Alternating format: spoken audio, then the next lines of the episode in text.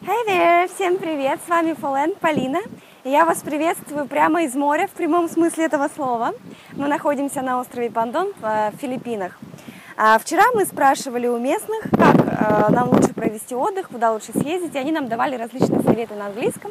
И мы решили с вами поделиться, как давать советы на английском языке, с помощью каких фраз. Сегодня мы об этом поговорим. Итак, а, можно сказать you should, то есть вам следует You should go to Pandan Island, да, к примеру.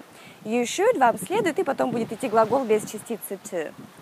А, либо они нам говорили, if I were you, I'd go to Pandan Island.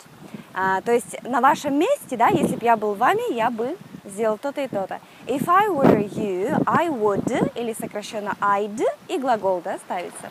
If I were you, I'd go snorkeling.